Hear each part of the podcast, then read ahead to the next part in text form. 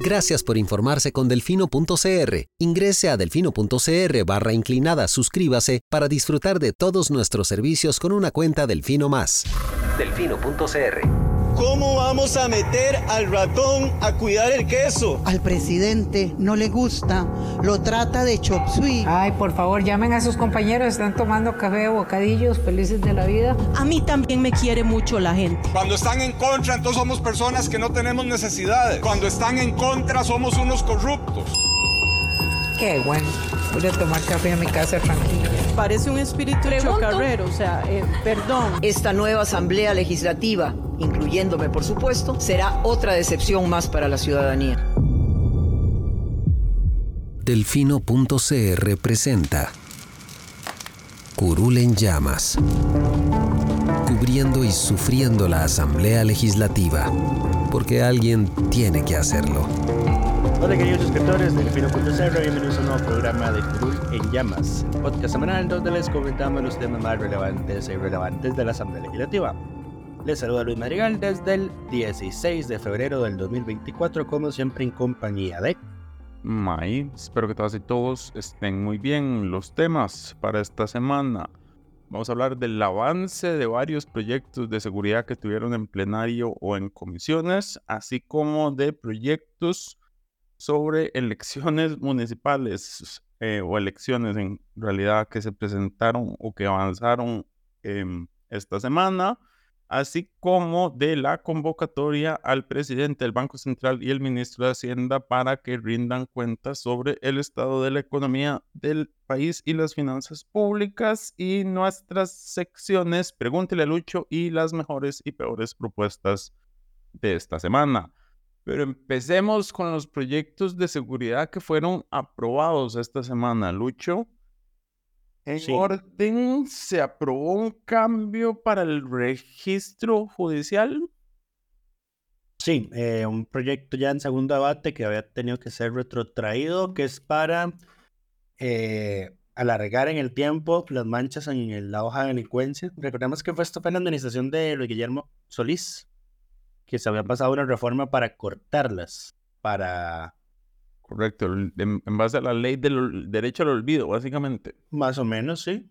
Eh, pues ahora, digamos, la Asamblea está dando un paso atrás eh, con eso. Entonces, lo que va a pasar es que las únicas penas que ahora se van a borrar de inmediato son los de día multa. Em, las que sean inferiores a tres años van a cancelar, van a borrarse, perdón, cuando haya pasado el mismo plazo que pasó de la sentencia cumplida. Las de tres años, perdón, las de tres a cinco años y las de delitos culposos se van a ahorrar tres años después de cumplir la pena. Las de las penas de entre cinco y no más de diez años se van a ahorrar cinco años después de cumplirlas y las penas iguales o mayores a 10 años o cuando se trate de crimen organizado, terrorismo, delitos sexuales contra menores de edad, homicidio calificado, feminicidio y delitos contra los deberes de la función pública se van a, se van a borrar 10 años después de cumplida la condena. En caso, esto se mantiene, digamos, más o menos respecto a lo que está vigente aún hoy, sí. En los casos de delitos cometidos por personas en condición de vulnerabilidad, o con familiares dependientes, los jueces de ejecución de la pena pueden, van a tener la potestad o mantienen la potestad de eh, ordenar la cancelación adelantada de los registros. Eh, excepto. excepto cuando sean delitos de crimen organizado, terrorismo, delitos sexuales contra menores, homicidio calificado, feminicidio y delitos contra los deberes de la función pública. En esos casos permanece la pena por el periodo, o sea, permanece el registro por el periodo establecido. No se puede producir. Sin embargo, aquí hay un problema. Entonces yo en todo caso no entiendo para qué es el, el, esa posibilidad que tendrían los jueces de ejecución. Porque el párrafo final del artículo 11, como está quedando, dice que eh, si la solicitud se hace, eh, la solicitud en la hoja de, delincuente, de la delincuencia se hace para fines laborales, ajá, igual hay que meter eh, ¿cómo se llama esto? Igual hay que meter los, que, los registros que hayan sido borrados por el, por esa, registros que hayan sido borrados adelantadamente por orden del juez. Entonces no entiendo, digamos, como para... para La lógica es que se cancelen. Exactamente. Sí, no, no sabría decirte cuál era la lógica, pero bueno, no hay mucha lógica en estos proyectos de seguridad. Em, pero bueno, este era un proyecto que pidieron los mismos jueces, si no me equivoco. Uy, qué fuerte. ¿Qué? Que lo hayan pedido jueces. Sí, eso el, el, el gremio, algunas asociaciones probablemente había pedido que se mejorara este tema porque em, no tenían los antecedentes a la hora de, em, de juzgar a personas nuevamente, reincidentes. Ujú. Pero bueno, ¿y cuál fue el otro proyecto que avanzó esta semana? Se rechazó. el de, el de Ok. prisión preventiva. Exacto, pero hay como cinco proyectos para a- en fortalecer o endurecer la prisión preventiva. Ajá. Uno de ellos fue rechazado por la Comisión de Seguridad y Narcotráfico, lo cual el Es- presidente quiso hacer un show esta, esta- este, Este miércoles. este miércoles en la conferencia de prensa y, y- porque volvieron a hablar de un caso en que se detuvo una persona eh, con antecedentes de violencia y un largo expediente judicial y se vol- lo volvieron a dejar en libertad. Entonces el presidente quería hacer show tirándole a la comisión por esto porque dijo, es que leí un titular, mandó a llamar a la ministra de la presidencia y la ministra de la presidencia, Natalia Díaz, le aclaró que lo que pasa es que hay varios proyectos en esa línea, entonces se archivó uno de ellos y se continuó con el avance del proyecto de el, que acordaron con la mesa de trabajo. Sí, que es un... El de Horacio, de- si no me equivoco. no, de Hilbert. El, eh, ok. De Hilbert Jiménez, sí. Le metieron un texto sustitutivo este jueves. Eh, jueves, sí, fue jueves. Y el texto sustituto que dice. Ahora, ¿por qué se archivó el del Ejecutivo? Primero que nada, porque fue acuerdo de la mesa técnica entre los tres poderes que el que iba a avanzar era el de Hilbert, no el del Ejecutivo. ¿Verdad? Ujú. Número uno. Número dos, el del Ejecutivo no había sido modificado, mocionado, nada. Y el informe de servicios técnicos decía que era inconstitucional. Eh, entonces se optó por archivarlo y seguir con el de Hilbert, que en todo caso ya estaba un poquito más adelantado. El de Hilbert, eh, sí, le metieron un sustitutivo que yo mientras lo leía, yo dije, yo decía, "Mm, esto suena bien y ya luego me iba dando cuenta de que no. Eh, a ver, aquí estamos, este proyecto de ley lo que está haciendo es imponer algo que se llama prisión preventiva casi que oficiosa o obligatoria. Eh, está eliminándole la discrecionalidad que hoy tienen los jueces de dictar prisión preventiva eh, a personas que son detenidas como sospechosas de una serie de delitos o cuando se considera que hay riesgo para la víctima o para la persona denunciante o los testigos, ¿verdad? Ujú. ¿Qué es lo que ocurre? A ver, el proyecto suena muy bonito y dice, al parecer los tres poderes lo están apoyando, sin embargo, eh, hay abundante jurisprudencia nacional e internacional, entiéndase, Sala Constitucional y la Corte Interamericana de Derechos Humanos, de que la prisión preventiva debe ser la última medida cautelar que se imponga a una persona sospechosa, porque es la más gravosa de todas, y que solo, tiene que, solo puede imponerse cuando ya se hayan descartado objetivamente la posibilidad de imponer medidas menos agravantes, menos gravosas. ¿Qué es lo que ocurre? Que lo que el artículo, que el, el texto que se dictaminó está haciendo es cambiar el podrá por deberá. Entonces eso le quita toda, toda Discrecionalidad. discrecionalidad exactamente a los jueces, lo que también al parecer servicios técnicos dijo en su informe es inconstitucional. Em, ¿Y qué están dejándose aquí? Dice, es que mira esta reacción, el tribunal ordenará la prisión preventiva al imputado cuando exista la probabilidad de que la persona cometió o participó en la comisión de un hecho delictivo. El delito esté sancionado con pena de prisión y se cumple el presupuesto establecido en el artículo 37 de la Constitución Política. Ahora, quedan obligados a dictarla en, en casos de delitos relacionados con estupefacientes, sustancias psicotrópicas, drogas de uso no autorizado, legitimación de capitales y actividades conexas. Así de genérico. Yo entiendo que poseer droga en pequeñas cantidades, cuando se la quitan a esa gente ahí, no sé, en un parque, por ejemplo, eso no es delito, ¿no? No es delito, correcto. Ok, bueno, se salva porque La posesión no es delito. La posesión sin intención de distribuir ni de comercializar no es delito, ok. Correcto. Eh, si lo fuera, y nada más imagínense, si ustedes lo detienen con eso, pues aunque sea para ustedes, ya irían directamente a prisión preventiva con esa reacción.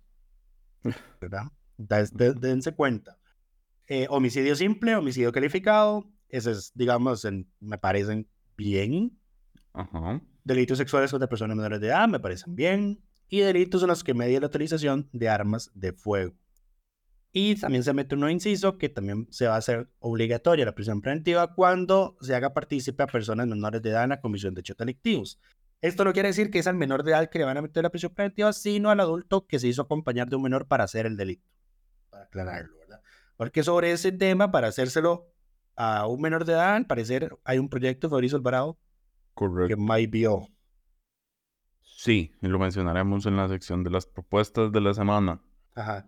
Y ahora, estas nuevas causales se van a sumar a las que ya existen en el Código Procesal Penal, sobre las cuales se puede, pero ahora se deberá imponer prisión preventiva, que cuáles son delincuencia organizada, personas reincidentes en hechos delictivos en los que haya violencia contra personas o fuerza sobre las cosas, flagrancia, o ahí, en delitos contra la vida, delitos sexuales y delitos contra la propiedad. Ese me parece que es el que va a ser más el que va a saturar más las cárceles. Flagrancia, delitos contra la propiedad, porque son los más comunes si uno está al tanto, por ejemplo, de los informes del, de la fuerza pública. Eh, eso, suele pasar en flagrancia y suele, a ver, ¿cómo se llama esto? Suele haber eh, reincidencia, esas famosas pasadas que le, que les dicen. Así que ahora va a tener que ponerse prisión preventiva. Eh, y dice, cuando medie violencia contra las personas, fuerza sobre las cosas, y cuando el hecho punible, o sea, el delito, sea realizado presumiblemente por quien haya sido sometido al menos en dos ocasiones a procesos penales en los que haya habido violencia contra personas o fuerza sobre las cosas y en las cuales haya habido acusación y solicitud de apertura de juicio por parte del Ministerio Público, aunque estos no se encuentren concluidos. Entonces, habría sido interesante que este proyecto contara tal vez con un estudio de proyección de aumento de población penitenciaria, porque estoy seguro de que esto va a ser absolutamente... Em, va a llevar mucho esas cifras, ¿verdad? Y está el tema de la constitucionalidad. El tema es si alguien lo va a llevar a la sala. Dije, a ver, si alguien tiene abogados es el crimen organizado.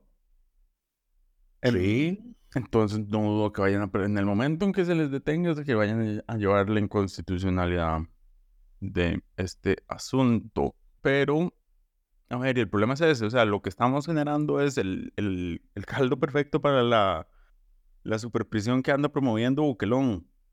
Sí. Em, y a ver, y el problema con todo, ayer yo participaba de una mesa que nos invitaron sobre el tema de los proyectos de seguridad que están en la Asamblea Legislativa y decimos que el problema es que esto no va a resolver el tema de seguridad en el país, porque las no se están tomando las medidas preventivas para atender la inseguridad en el país. Se están tomando nada más las medidas, intentando tomar medidas punitivas como para saciar el deseo de sangre de la población de que a esta gente se les encierre. Claro, el problema es que las medidas preventivas pasan por un aumento en la inversión social que más bien está ocurriendo todo lo contrario. Correcto, entonces nada, esto va a solucionar el problema porque al final de cuentas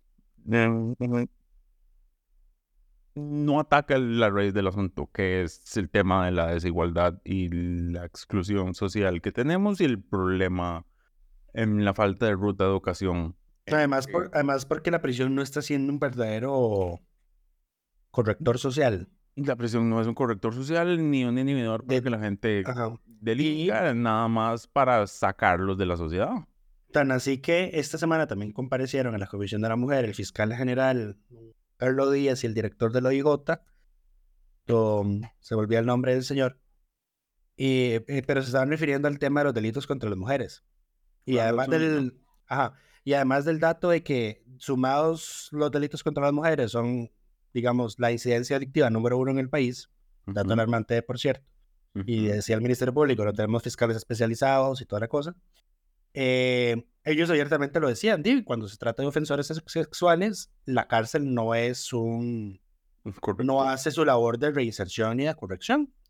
Cierto, el Ministerio de Justicia tiene un programa, digamos, para atender esa población ofensora sexual, pero no es, no es obligatorio que vayan y tampoco es una garantía de que los que van y no sirve mucho, eh, básicamente. Exacto, exactamente. Entonces, no salen, no salen corregidos, pues.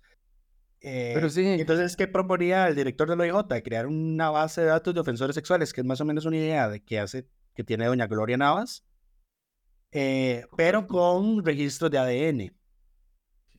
Aunque Ah. ellos mismos de inmediato se dijeron, sí, el problema es que eh, puede ser inconstitucional tener el ADN de una persona guardado ad perpetuum, eh, porque ahí sería una pena perpetua. No me parece a mí que en todo caso eso sea correcto.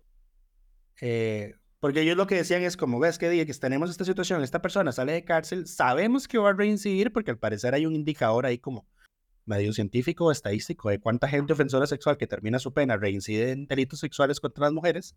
Ujú. Entonces, di, sabemos que esta persona va a reincidir. Y cuando reincide, di, no tenemos cómo probar, digamos, rápidamente que reincidió porque no tenemos su ADN. Ya. Entonces, me parece que ese, ese proyecto sí podría, ese, ese registro con ADN me parece que sí podría valorarse. No le veo problema, di, mientras no sea de acceso público, en el sentido que di, yo no pueda tener, por ejemplo, el ADN de tal persona, no me parece que debería haber algún Pues. Problema. O sea, el, no sé, el Tribunal Supremo de Elecciones tiene nuestras huellas dactilares y no por eso es una violación a nuestra privacidad. Correcto. En fin, En fin, el tema es que estos proyectos no van a resolver el problema de fondo y el gobierno no tiene idea de cómo prevenir la situación, la violencia que, la escalada de violencia que venimos enfrentando, entonces las cosas no, no pintan mejor. Em, de momento, em, igual la Asamblea seguirá haciendo su show de seguir aprobándole los proyectos al Ejecutivo. Ya acordaron la próxima semana, el martes, si no me equivoco, em, que realizarán una sesión especial dedicada a proyectos de seguridad, correcto. em, que no creo que vengan a solucionar ninguno de los problemas de seguridad que tenemos actualmente. Entonces, em, sí, no ando muy optimista hoy. Mm, Se nota. Gracias. Pero bueno, algo más con proyectos de seguridad que avanzaron esta semana. Me parece que no. Otro, ¿no? Se dictaminó en comisión. Hablamos del que se rechazó, pero no del que se dictaminó. Ah, el que se dictaminó fue el redoble de tambores. El 23.978. No sé si se dictaminó negativamente, que es para el, lo- la impuesta a personas jurídicas, pero se rechazó en el sentido de que hay un expediente similar en el plenario con un proyecto No, no, sí del lo- perdón, sí lo mencionamos. Era el, el famoso proyecto Gilbert de prisión preventiva. Ajá, correcto. Ese fue el otro que se dictaminó. Pero bueno, pasemos entonces al siguiente tema, que son proyectos municipales, porque nos dimos cuenta esta semana que había un proyecto de ley del diputado social cristiano Horacio Alvarado Bogantes, quien también fue alcalde de Belén y era miembro o presidente de la Asociación Nacional de Alcaldías e Intendencias, que fue dictaminado en diciembre, en octubre anterior, pero por las sesiones extraordinarias no había entrado al orden del día del plenario. Ya entró este jueves mismo al orden del día y lo que hace es debilitar la ley que limitó la reelección en autoridades municipales, específicamente para las alcaldías. ¿Qué es lo que pasa? Actualmente, la ley que aprobó la anterior Asamblea Legislativa establece que cuando una persona cumple dos periodos consecutivos en la alcaldía, tiene que esperarse dos periodos consecutivos antes de poder volver a postularse. Este proyecto lo que busca es reducir ese plazo a que sea solo un periodo y adicionalmente eh, la ley decía que si usted fue alcalde, si, si una persona fue alcalde dos veces seguidas, no podía postularse en la siguiente elección a ningún otro cargo municipal y elimina esa posibilidad y lo deja solo la reelección para la alcaldía. O sea, este es el proyecto para ver si Johnny se postula en 2028, básicamente. Tanto. Ajá. Hay 40, 36 alcaldes y 4 alcaldesas que se verían beneficiadas directamente de esta medida y que podrían volver a aspirar a regresar a la alcaldía que ocuparon por muchos años en tan solo 4 años. Em, pero sí, este proyecto es un descaro, eh, abiertamente. Estaba muy calladito. y estaba muy calladito, pasando por debajo, entonces preferimos mencionarlo en este momento. Y el otro proyecto que se presentó es porque ustedes tal vez habrán escuchado que el PUSC presentó una solicitud que no existe. O sea, el Tribunal Supremo de Elecciones le rechazó al Partido Unidad Social Cristiana la petición de que se recontara una mesa en Orotina porque según ellos había incongruencias. A ver, no una mesa, querían contar todo Orotina. Ok. Menos. Em, y han estado en redes insistiendo en que se tiene que contar el cantón porque la diferencia es muy corta. Em, muy defensores de la institucionalidad cuando es Chávez el que ataca al tribunal, pero no cuando es a ellos. Exacto. Ellos entonces, eh, bueno, el tribunal les rechazó eso porque lo que habían presentado era un acto de nulidad. Sí, cuando lo que tenían que presentar, o sea, es, que esto, esto, es humillante, digamos. O sea, el, sale un Román, Román Gustavo Román Jacobo, eh, que es eh, el tribunal, sí, y hizo un video muy bien explicado y con grafiquitos y todo, para que todos entendamos. Y dice, a ver, se lo rechazamos porque el PUSC presentó un recurso de nulidad que es para anular los resultados de las mesas con la intención de que fueran recontados. Y el, el recurso de nulidad no es para recontar. Entonces, ya de ahí de entrada el recurso estaba muerto. Y luego don Gustavo procedió a leer las causales bajo las cuales se hacen reconteos de mesas durante el proceso del escrutinio definitivo en la sede central del tribunal, que siempre han sido una, dos, tres, cuatro. Del, desde el 2009 han sido las mismas cuatro. Y para esta elección se metió una última que es para todas las mesas que usaron el voto digital, digamos. El voto una adicional, ajá. Ajá.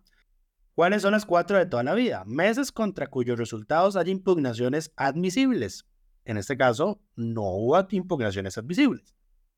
Número dos, mesas con resultados inconsistentes. ¿Qué es lo que ocurre? Que el PUSC se anda, anda diciendo que hay cifras, que la, cifra de papeletas de alcaldes no coincide con la cifra de papeletas de regidores. El tribunal ya desmintió esto y eh, don Román lo explica en el video y dice que la única mesa que tiene una diferencia de papeletas es de una papeleta que él fue y que se anotó. Los, los, los, los miembros de mesa lo anotaron en el libro de incidencia de la elección oportunamente, incluido el delegado del PUSC, que eh, a una persona por error le dieron dos papeletas para alcalde y se, les olvidó darle la de regidor o la de concejales. Eh, y que esa fue la única, esa fue la única, esa es la única diferencia matemática. Y que en todo caso, ese voto, primero, primero que nada, no se sabe para qué lado fue, ¿verdad? Y en todo caso, el, ese, ese, voto no cambia, ningún, los dos votos no cambian el resultado de la elección en Ese voto, ajá. Ahora, mesas con escasa fiscalización partidaria en la hora de cierre tampoco fue el caso. Mesas en las que el padrón registro no se utilizó adecuadamente o consten en él observaciones que ameriten el recuento. Y ahí está la frase final, que es sumamente importante. O consten observaciones en él que ameriten un recuento.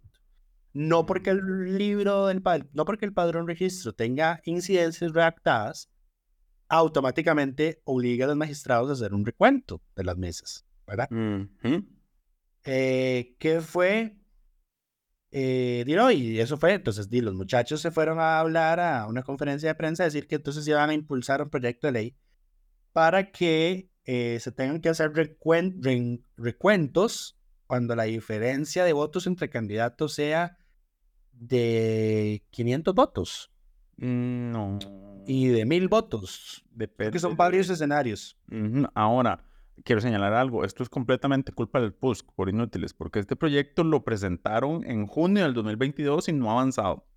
De hecho, Carlos Felipe, a Carlos Felipe García le hicieron esa pregunta a la conferencia de prensa, es como, ¿por qué si este proyecto es viejo hasta ahorita lo están impulsando? Exacto, porque... Y dice, dice, dice, ahora que, ahora que llamar a cuentas políticas al comité político del PUSC por no haberlo eh, o cómo se llama esto, por no haber pedido al tribunal que pusiera esa causal, esa, esa, ¿cómo se llama eso? Porque, a ver, en todo caso, a mí sí me parece sano que haya un reconteo eh, manual general cuando hay diferencias muy estrechas entre candidatos. ¿Qué es lo que ocurre? Que eso solo ocurre en la elección nacional, no ocurre en las municipales. Sin embargo, esto ha estado así desde el 2009 y a ningún partido se le ha ocurrido pedirlo. Ahora, no.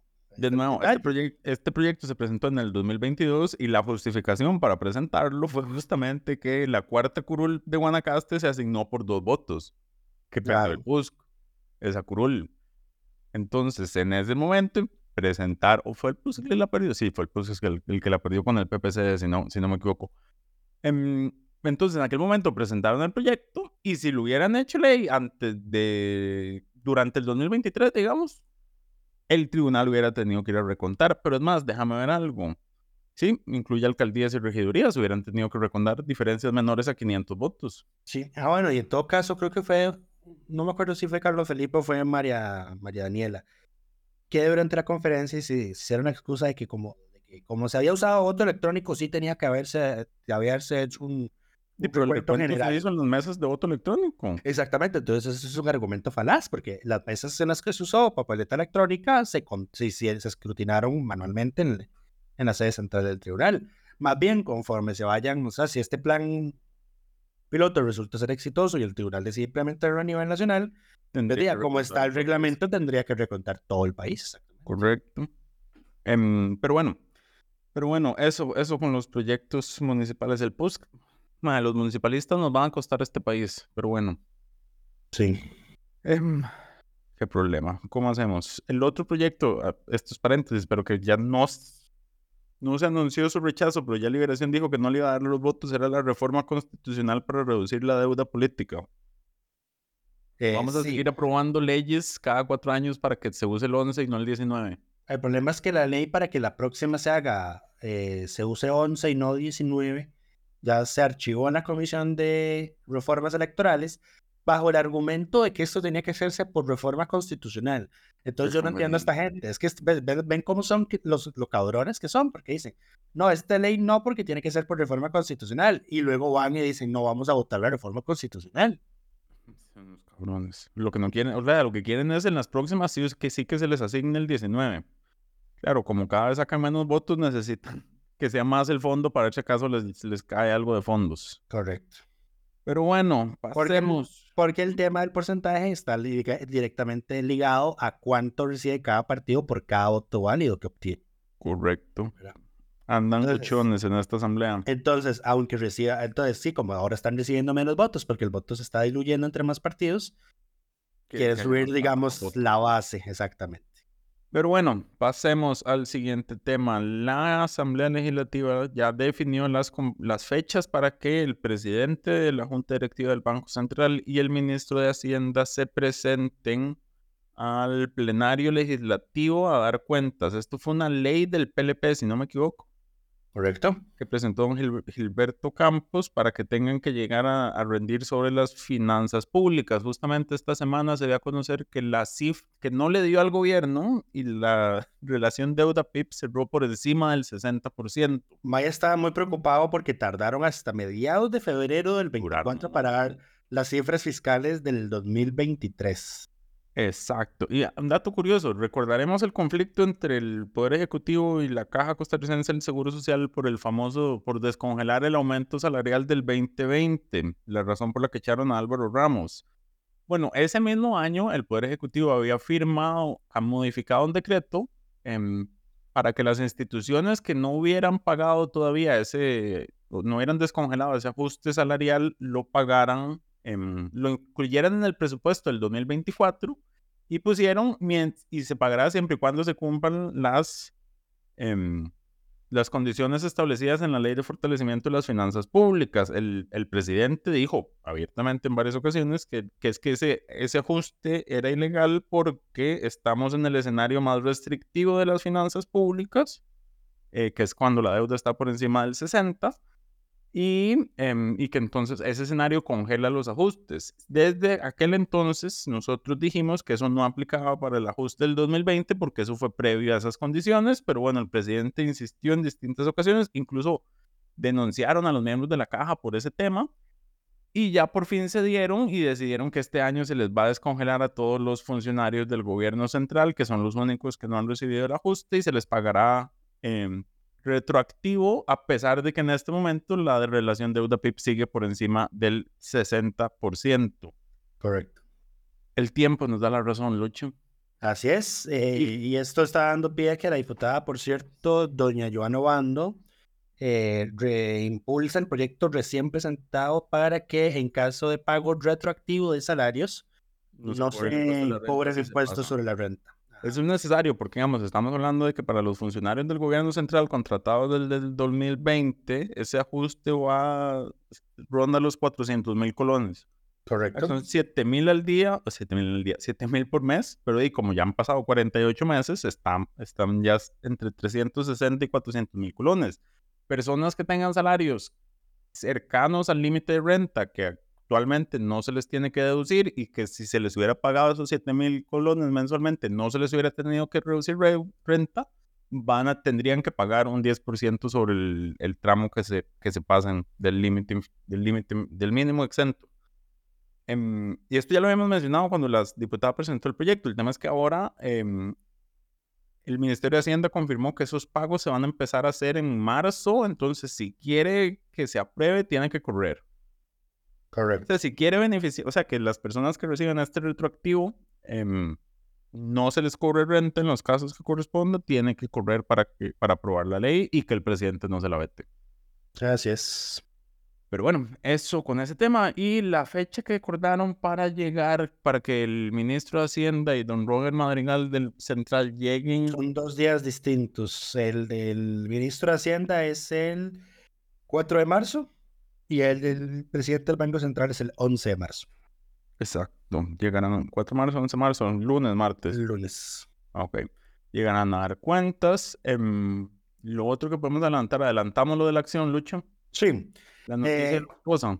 sí, qué triste. Esta semana, el miércoles, la Sala Constitucional rechazó la acción de inconstitucionalidad que presentamos desde el 2020 Ujú. ajá, 2020, impugnando la votación secreta que usó la Asamblea Legislativa para ratificar a una y no ratificar a otra eh, designada por el Consejo de Gobierno en la Junta Directiva del Banco Central de Costa Rica. Esos hechos, esas votaciones ocurrieron el 22 de junio del 2020 durante la presidencia, me parece que era don Eduardo Cruxa. Mm. Los motivos los desconocemos. Sí, eh, francamente estoy, eh, desde, desde- desde que me enteré de eso, estoy medio patidifuso porque, digamos, yo decía, esto es imposible haber perdido. La única forma de que esto se haya perdido es que la sala haya hecho un cambio de jurisprudencia, porque si desde el 2014 la sala ya le había dicho cuando usted quiera- a la asamblea, cuando usted quiera votar varas en secreto, tiene que ser una votación de dos tercios de los diputados presentes y debidamente justificada, porque tiene que ser secreta. Y en este caso no se hizo. Fue una decisión unilateral del presidente de la Asamblea Legislativa, pues la falta constitucional era evidente. Entonces había que anular el acto. ¿Cuál es la consecuencia de anular el acto? No se iba a destituir a la señora que sí ratificaron, porque eh, recordemos que en los casos de El Arecep y Banco Central, el- la Asamblea tiene un plazo perentorio de 30 días para objetar o no el nombramiento, y si no lo hace, opera el silencio positivo. Entonces, la lógica era que si la votación era anulada, se entendía que la Asamblea no se pronuncia a tiempo y la persona había quedado ratificada. El tema era la, la otra señora que no ratificaron, doña. María Lourdes Echandi Gurdián, agravado por el hecho en esa votación, ma, y no sé si recordás, de que doña Ana Lucía Delgado, que creo que era la secretaria del director en ese entonces, Consignaron los resultados. consignó los votos al revés. Entonces a la señora le había puesto que los votos en contra para doña María Lourdes fueron a favor y viceversa. Entonces técnicamente, salía, técnicamente salió que la señora había sido eh, ratificada. Ujú. Ratificada, sí. Pero bueno, eh, el rechazo fue por mayoría. Eh, don Fernando Cruz y Paul Brown. Fernando Cruz y don Paul Rea salvaron el voto. Eh, y eso es lo único que sabemos. Un año seguro para que nos notifiquen la sentencia completa. Para hacer, mientras tanto, el Poder Ejecutivo puede proceder con la acción, no, el Banco Central puede pedir que se le haga el nombramiento. Yo mandé a preguntar al Banco Central, yo les dije, es como, buenas, ya, no, ya me rechazaron esto, hola. Eh, van a mandar a pedir el nombramiento faltante. Para Y- que además le quiten el voto a Nokia Costa. Un sí. Que bueno, por cierto, yo pedí esos datos al Banco Central y me dijeron que solo una vez los ha usado. El Roger, voto, el Que fue el voto. voto del crédito de riesgo inminente. Una vez te referís al voto calificado de la presidencia. Correcto. Y, ah, bueno, este rechazo augura malas noticias para el- La otra acción que La otra acción. El tema de RCEP. Correcto, que esta es del año 2022 y la tiene doña Ingrid Hess Herrera, pero es prácticamente lo mismo, así que si rechazaron esa del Banco Central, estoy seguro que rechazarán esa también de Arecep. En fin, así en la vida, a veces se gana, a veces se pierde. Lo importante tengo- es que ya no vamos a ver, ya no va a haber más votaciones secretas porque ya es La ventaja es que ya ah, son públicas, entonces ya no estamos preocupados, porque si estas no lo hubieran rechazado antes de que la asamblea re- cambiara el reglamento, lo fijo lo hubieran usado argumento para no cambiarlo. Correcto. Pero bueno, extraños, extraños son los caminos de la sala. Nuestros saludos. Em, en fin, eso con ese tema. Pasemos al siguiente tema que es Pregúntele a Lucho. Tenemos varias preguntas esta semana. Les agradecemos a todas y todas las que nos dejan sus preguntas y comentarios a través de la plataforma de Spotify.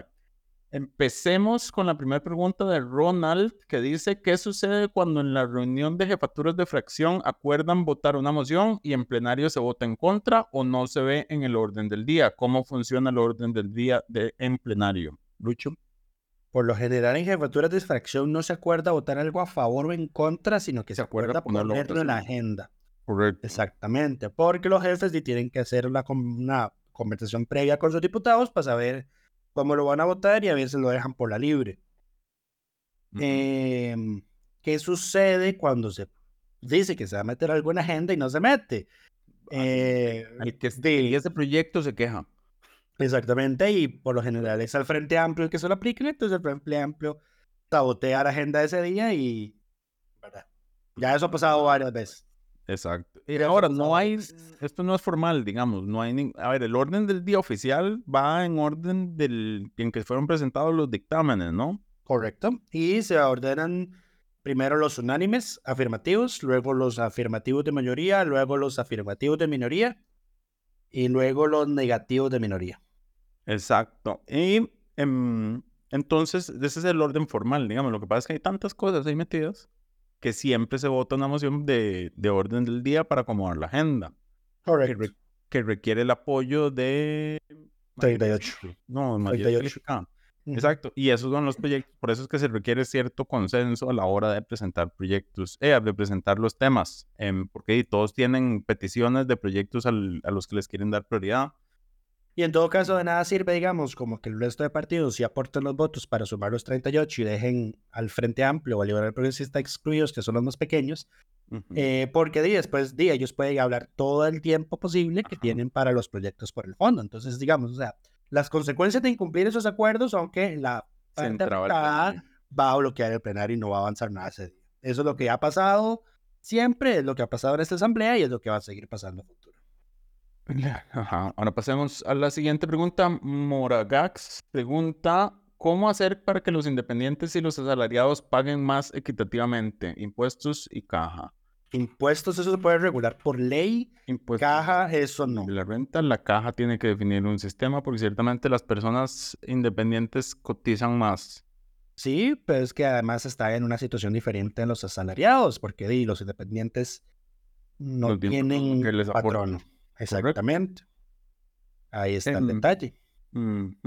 Pero sí, esas son reformas de ley para el impuesto, el impuesto de la renta, que también pagan un montón más los independientes que las personas asalariadas. Sí, que recordemos que Hacienda metió un proyecto como medio para equipararlo, pero lo que hizo fue bajar los tramos de los asalariados. Y para equipararlo, justamente. Ajá, entonces Para, más bien, para más bien que- resultado neto. entonces, entonces más bien está subiendo el impuesto para gente que di. No, Está no subiendo el asalariado para bajárselo a los independientes. Eso se llama equiparar. Eh, sí, pero no estamos de acuerdo con eso. Vos no estás de acuerdo con eso. ¿no? ¿Vos estás de acuerdo con eso? No, Pues- subirle, subirle a los independientes a la base de los asalariados, no al revés. Mm, bueno. En fin. Morosidad fiscal, la tuya. La siguiente pregunta de Víctor Pito. Si al presidente se le llama comisión y este se sienta en la galleta que solo en casa presidencial, ¿qué herramientas legales tiene la asamblea para obligarlo? Al parecer ninguna, Lucho. Al parecer ninguna. Qué buena esa pregunta de Víctor, porque eh, lo voy a decir abiertamente. Después de una reunión que tuvimos los periodistas con la administración de la Asamblea Legislativa, nos dieron un acceso al Sistema Integrado Legislativo, el famoso SIL. Y ustedes dirán, Lucho, pero eso está en la página web. No, ese es, el, ese es un espejo del SIL donde uno puede descargar documentos y que además a cada rato el navegador le dices como, este archivo puede tener virus porque la página de la asamblea ni siquiera tiene el certificado de seguridad. Pero ese no es el punto. El sistema que usa interno la Asamblea Legislativa nos dieron un acceso visitante como para poder ver y descargar los documentos que están ahí. Y hay un montón de cosas muy bonitas a las que nunca hemos tenido acceso hasta ahora. Y unas cosas de esas son las, los informes de servicios técnicos no asociados a proyectos de ley. Y resulta que este, y resulta que acontece que eh, este año ya Servicios Técnicos emitió uno, una con, dice consulta de, la Dirección Ejecutiva sobre las comparecencias a comisiones investigadoras. Esta la solicitó doña Carla Granados a raíz del incidente con doña eh, Marta doña Marta Eugenia Esquivel, la presidenta de la caja, ¿verdad? Porque recordemos que doña Marta había dicho, si yo a mí no me dan seguridad, yo no voy a la asamblea, cosa que no puede hacer ella. Sin embargo, don Fernando Campos Martínez, que es el director de servicios técnicos, o sea, obviamente dice, la asamblea tiene la potestad de hacer comparecer entre sí a toda persona, pero ese toda persona tiene una excepción. Una limitante. Sí, Dice, Muy asesoría que no conocíamos. Correcto. Advierte esta asesoría que la única excepción a la facultad de hacer comparecer a una persona en una comisión legislativa se encuentra tutelada por el régimen aplicable a los miembros de los supremos poderes por medio de la inmunidad, cuya regulación es de orden constitucional y tiene un rango superior a la norma reglamentaria de supracita. La norma constitucional son los artículos 110, 143, 151, 165 y 183 de la Constitución. Técnicamente este informe, cuando se propague por el Poder Ejecutivo, eh, no van a volver a asistir a comisiones investigadoras. Nadie va a regresar. Y para responder, esta es una respuesta muy larga para una pregunta muy, sencilla. Em, ¿Qué se puede hacer? Nada. Si el presidente no quiere ir a comparecer a una comisión legislativa, no lo pueden mandar a llamar con la fuerza pública por, por el fuero de inmunidad que tiene. Correcto. Y esto aplica para ministros, para miembros del Poder Judicial. ¿Y quién más tiene fueros? Presidentes, vicepresidentes, magistrados, eh, magistrados de la Corte, magistrados del Tribunal. Eh, eh, el Contralor y el Subcontralor, los Contralores tienen. No estoy seguro. El Procurador. Eh, pero bueno, con el tema de los ministros, por lo menos sí existe una herramienta, porque si no se presenta, no lo pueden mandar a llamar con la fuerza pública, pero le pueden dar meter una moción de censura. Y la, la interpelación en el plenario. Y la interpelación en el plenario, la cual no pueden, ahí sí no se puede negar, ahí sí tienen que llegar. Correcto. Pero sí, eso con ese tema. Después, siguiendo, don Gustavo Herrera nos dice, buen podcast, saludos, muchas gracias Gustavo. Y Marieli Navarro nos dice, super episodio, les faltó comentar la falta de respeto, nada nuevo, de Chávez para Doña Gloria y la moción del plenario para llamarle la atención de nuevo. Qué cansado. Mariel, Mariel, y precisamente por ese final de esa... Por, ser cansado fue, por ser un tema tan cansón fue que no lo mencionamos, pero bueno, Ciertamente el plenario aprobó otra moción para llamarle la atención al presidente por sus faltas de respeto a miembros del Congreso. Y por último, Esteban Muñoz nos pregunta sobre la ley de patrimonio, que si existe alguna iniciativa ciudadana que haya recopilado alguna base de datos sobre monumentos posibles a ser declarados patrimonio, em, sí, patrimonio histórico, y si sería deseable montarla. Yo realmente no sé si esto existe, Em, si alguien, si alguien sabe. conoce de una iniciativa de este tipo, nos puede avisar para avisarle a don Esteban. Y si sería deseable montarla, yo no sé, porque como dijimos la vez pasada, en el momento en que alguien cree que le van a declarar su propiedad patrimonio, procede a tirarla abajo. Correcto. Em, pero sí, en fin, esas son todas las preguntas de esta semana. Pasemos ahora por último a la sección de las mejores y peores propuestas de esta semana. Andaban prolíficos, presentaron 15 proyectos esta semana, ya regresaron a la normalidad. Buenas propuestas presentadas. Voy a señalar la de Don Ariel Robles, quien propuso una ley para regular el cultivo doméstico de cannabis. La ley propone que una persona pueda tener hasta 20 plantas maduras, eh, hembras, en flor, digamos, ese es un término técnico, agro, agropecuario que no te manejo, pero bueno, hasta 20 plantas y en caso de que se tengan más de 20, lo que se establece es una multa que va de los 400 mil colones a los 2 millones de colones, de 1 a 5 salarios base del Poder Judicial. Esa es una buena propuesta para ver si dejamos de ser tan mojigatos con el tema de la marihuana. Recordemos que hubo un proyecto que presentó el mismo Poder Ejecutivo para regular el consumo recreativo del cannabis, el cual la Comisión de Ambiente dictaminó en su mayoría de forma negativa. Creo que solo don Ariel y don Manuel Morales fueron los que estuvieron a favor de ese proyecto. Sí. Eh, otra buena iniciativa, bueno, hay dos iniciativas, justamente lo que hablábamos del tema de la inversión social, una de don Jonathan Acuña y la otra de doña Montserrat Ruiz, que buscan proteger la inversión social en niñez y adolescencia, entiéndase, obligar al Ejecutivo a trasladar los recursos que corresponden para temas eh, como el Patronato Nacional de la Infancia y el Fondo de Desarrollo y Asignaciones Familiares. ¿Por qué se presentaron dos del mismo tema de, congresistas distintos? No sé. ¿Por qué no se ponen de acuerdo y trabajan solo en uno? Pero bueno. Ego. Es, ¿Mm? Ego. Ego. Exacto, eso fue otra buena propuesta. Después, em, ¿qué más se presentó esta semana? Hay dos propuestas de reforma a la ley de, de armas. Una presentada por Horacio. Este es aún peor porque la presentaron miembros de la misma bancada. Una la presentó don Horacio Alvarado y la otra la presentó doña María Marta Carballo. Em, ambos lo que hacen es reformar las penas y cuando aplican las sanciones por el tema de posesión de armas. El de Horacio me gusta y de hecho le dedicamos el reporte de barra de prensa el lunes, salvo en que el señorito se pasó un poquito en la elevación de penas. Eh, eh, hay un delito que eh, se llama alteración de las características de un arma. La ah. pena actual es de tres meses a un año. El señor propone en ese proyecto de ley pasarla de cinco a diez años. Es, un aumento demasiado radical para, para, para un delito como ese. Entonces, por lo demás, digamos, el proyecto lo vi más o menos bien. Eh, accesoriamente tiene que le quita las amarras a los cuerpos policiales de usar una especie específica de armamento, que eso está fijado por ley. Y en su lugar dice que pues va a ser cada cuerpo policial vía reglamento obviamente fundamentado en el que se diga eh, qué tipo de armamento pueden usar.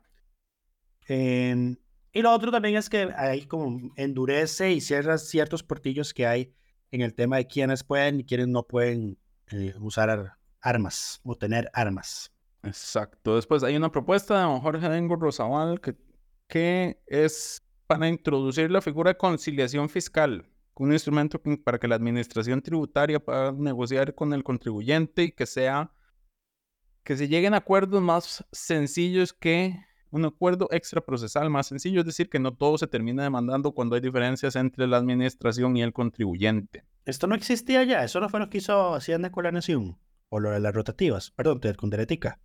Mm, no sabría decirte, Lucho. Supongo que tienen que ser un Seguro se eliminó posterior a eso. dan para revisar que Sí, porque recordemos que ese acuerdo se dio en el gobierno del PAC porque Doña Laura se había negado a conciliar. Yo lo recuerdo bien. Sí, bueno, tendría que revisar en detalle de por qué no Me imagino, sí. O será para otras condiciones. Porque dice, es que dice, da ciertas condiciones expresamente indicadas en la ley. Entonces creo que puede ser que abre las causales en las que se puede negociar para simplificar. Pero bueno. Tiene sentido. Exacto. Después, la mala. el, el, proyecto que mencionamos de Fabricio Alvarado, que quiere, pretende incorporar la, como causal de prisión preventiva personas menores de edad con que, que sean riesgo para la comunidad, la seguridad ciudadana y la seguridad de la nación. Como otro, otro concepto jurídico indeterminado que no va a llegar a ningún lado. Exacto. Y la mala propuesta de la semana es del Poder Ejecutivo. Pues no sorprende. Pero presentó una reforma. Esto parecía completamente inocuo. Y yo lo revisé y lo leí. Y, y por vara me fui a ver cuál era el cambio. Y el proyecto lo propone modificar la ley de aranceles del registro público, digamos, para que actualmente un notario puede presentar y si no se pagaron todos los timbres, tiene tres meses para subsanar eso la inscripción se suspende, pero no se evita. queda como congelada hasta que se cancele completamente los timbres y tributos. Pero ese artículo, el 3 de la Ley de Aranceles del Registro Público, incluye la posibilidad de que se le aplique un descuento del 6% a todos los tributos y timbres que de actos o contratos que sean inscribibles en el Registro Nacional. Ese, ese yo le estaba preguntando a un notario y él dice que ese descuento se aplica, digamos, casi que automáticamente. Y el, el proyecto lo que hace es eliminarlo. Como siempre, esto sí es voracidad fiscal, digamos. No, tampoco es como que están recaudando mucho por timbres, ¿verdad? Más bien es más caro el... el pues que los timbres ya no se imprimen, eso se paga en, en línea, todo. Mm, ok. Ajá. Pero bueno, esa es la mala propuesta de la semana del Poder Ejecutivo y con esto terminamos. Dice Lucho que esta semana no hay congresista de la semana porque nadie se lo merece. Wow, ok. So, yo soy el malo de esa sección. Pero bueno, muchas gracias por acompañarnos. Nos escuchamos la próxima semana. Delfino.cr presentó Curul en llamas, cubriendo y sufriendo la Asamblea Legislativa, porque alguien tiene que hacerlo.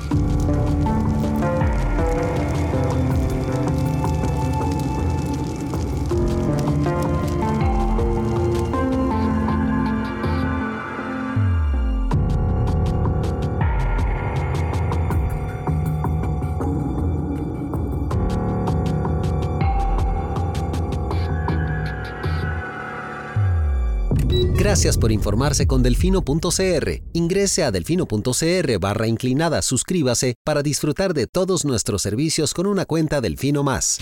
Delfino.cr